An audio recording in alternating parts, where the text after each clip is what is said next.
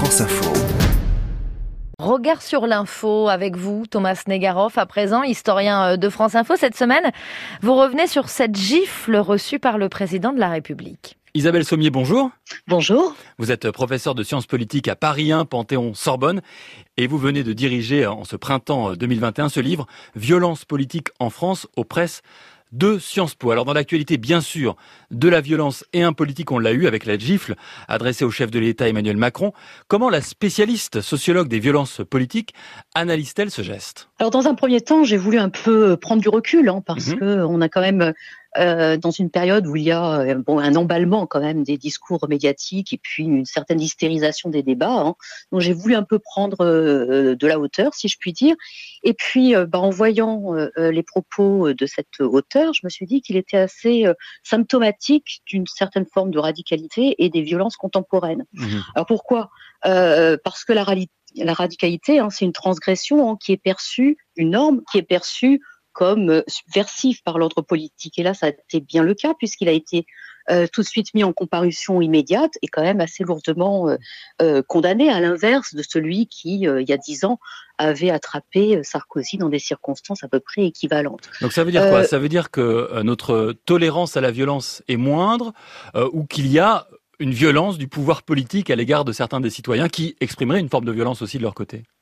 Alors qu'il y ait une violence, euh, une violence d'État, c'est une rhétorique euh, qui se développe aujourd'hui hein, et que moi je ne m'approprierai pas, hein, même si on a vu très clairement une montée hein, des violences policières euh, avec un, maintien de l'ordre qui est quand même très brutal depuis quelques mhm. années. Mais bon, je dirais surtout hein, que effectivement on est beaucoup moins tolérant à l'égard des phénomènes qui sont considérés comme violents, alors même qu'objectivement la violence en dehors des euh, attentats euh, djihadistes, hein, elle est bien moindre que euh, dans les années 70, encore bien moindre que dans l'entre-deux-guerres. Mmh.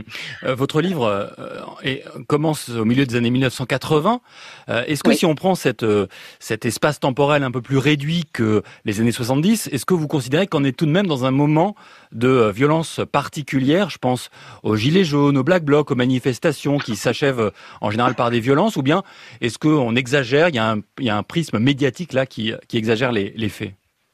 Sûrement qu'il y a un prisme médiatique euh, en raison euh, bah, des quatre chaînes d'information continue. Hein. donc, euh, dès qu'il y a un, phénomène de violence, même petit phénomène, ben, ça, va faire des heures hein, de, mmh de, plateau. Hein. et puis, les réseaux sociaux ajoutent aussi à cette surexposition des phénomènes de violence. Cela étant, il y a des différences. Et c'est l'intérêt de regarder sur une trentaine d'années. Hein. Euh, la violence aujourd'hui n'a pas du tout la forme qu'elle avait euh, à la fin des années 80. Et c'est pour cela que d'une certaine manière, elle est euh, en dehors des djihadistes. Je le redis. Mmh.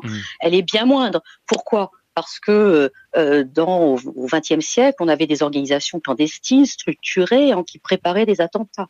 Aujourd'hui, on a plutôt des groupes informels, hein, les black mhm. blocs, hein, voire des individus euh, comme ce monsieur, hein, euh, qui agissent de façon beaucoup moins planifiée, un peu euh, sur un coup de tête. C'est clairement le cas pour lui.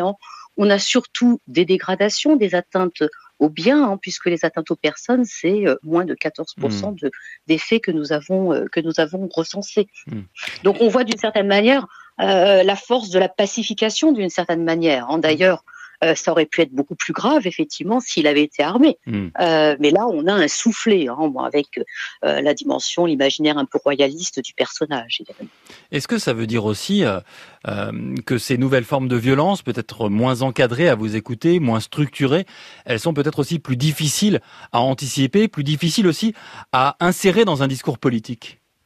Ah oui, tout à fait. Euh, ça, c'est clairement le cas. On le voit bah, à l'occasion, par exemple, des manifestations hein, qui ont une dynamique émeutière de plus en plus euh, fréquente du fait, justement, qu'elles ne sont euh, pas ou plus autant encadré par les organisations syndicales, il y a plus de services d'ordre, etc. Mhm. Hein. donc on, le voit, hein. et puis on le voit aussi à travers ces gestes, euh, ces gestes individuels. Hein.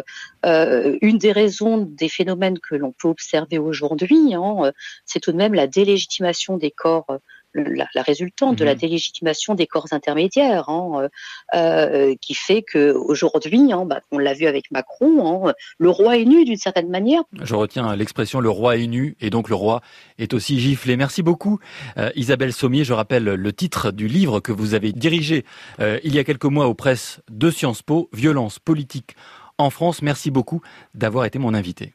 Merci à vous. Et c'était Regard sur l'info avec vous, Thomas Negaroff.